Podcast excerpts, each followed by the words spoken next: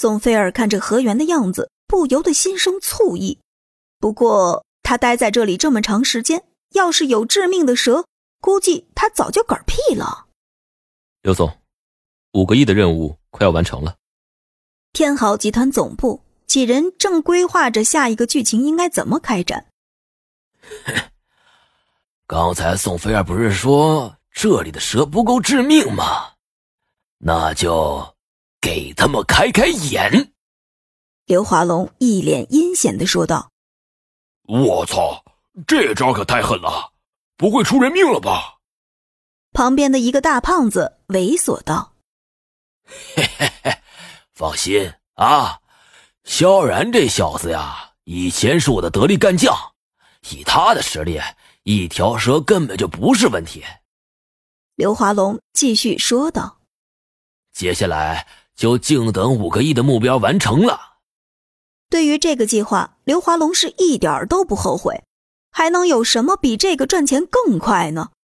眼看着五个亿的进度条已经完成了一大半，可突然观众们打赏的速度没有那么快了，尤其是那些刷大礼物的土豪们，好像都下线了。刘总，这可怎么办？怎么办？你问我，我问谁去？赶紧让他们给我打赏，就说一会儿有十分刺激的画面。刘华龙有些不耐烦的道。手下员工听完，立马开始利用管理员的身份，在直播间发布了一个通知：手里有票的观众们都上一上票，一会儿有更刺激的剧情在等着你们。毕竟这算是二十四小时直播。很多时候没有那么多土豪守在直播间里面，现在就要靠平民们上一上散票了。荒岛那边几个人正高高兴兴的采摘水果，一边摘一边吃。嗯，这可是纯天然无公害的水果呀！我这辈子都没吃过这么新鲜的。莫晨曦现在也完全放下了机长的威严，直接坐在一棵大桃树上狂吃起来。